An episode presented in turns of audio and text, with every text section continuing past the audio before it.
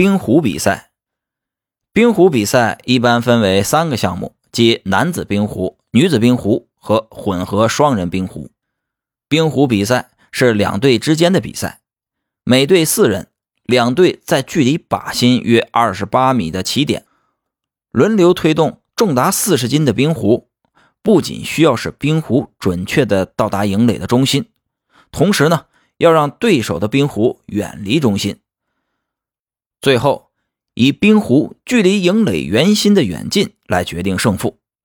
每一轮当中啊，距离中心近者得一分，远的那一方不得分。和射击比赛不同，这冰壶比赛呀，只统计每一轮当中比对方更靠近中心的壶数。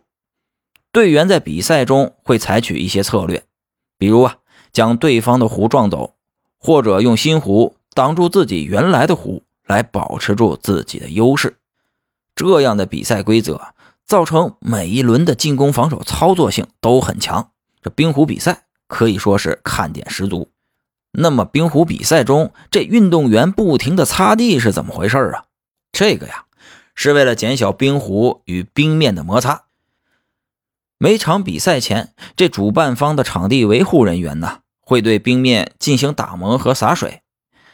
运动员不停的摩擦动作，就擦掉了水珠形成的冰点，减小了冰壶与冰面的摩擦力，增加了冰壶的滑行距离。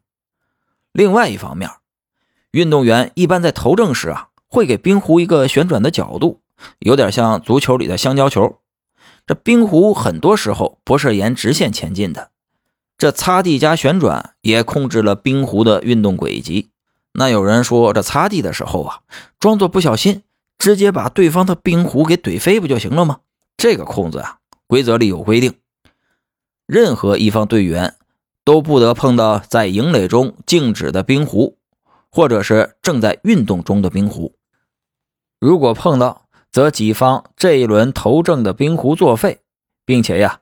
所有被影响的冰壶都要重新放回原位。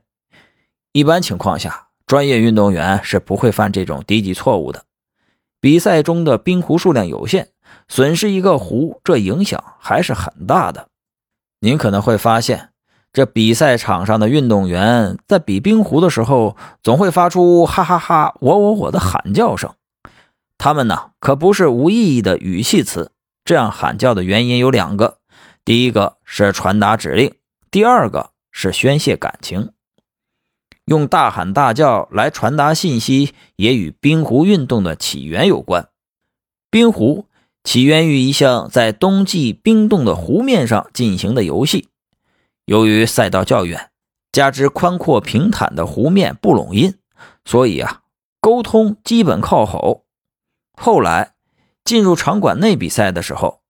又由于一个冰壶场地往往有四条赛道，可以同时进行四场比赛，所以这边如果不拼命的喊，那边的声音呢就会盖过你，你什么都听不到了。除了传达指令以外呀，宣泄情感也是咆哮的直接作用。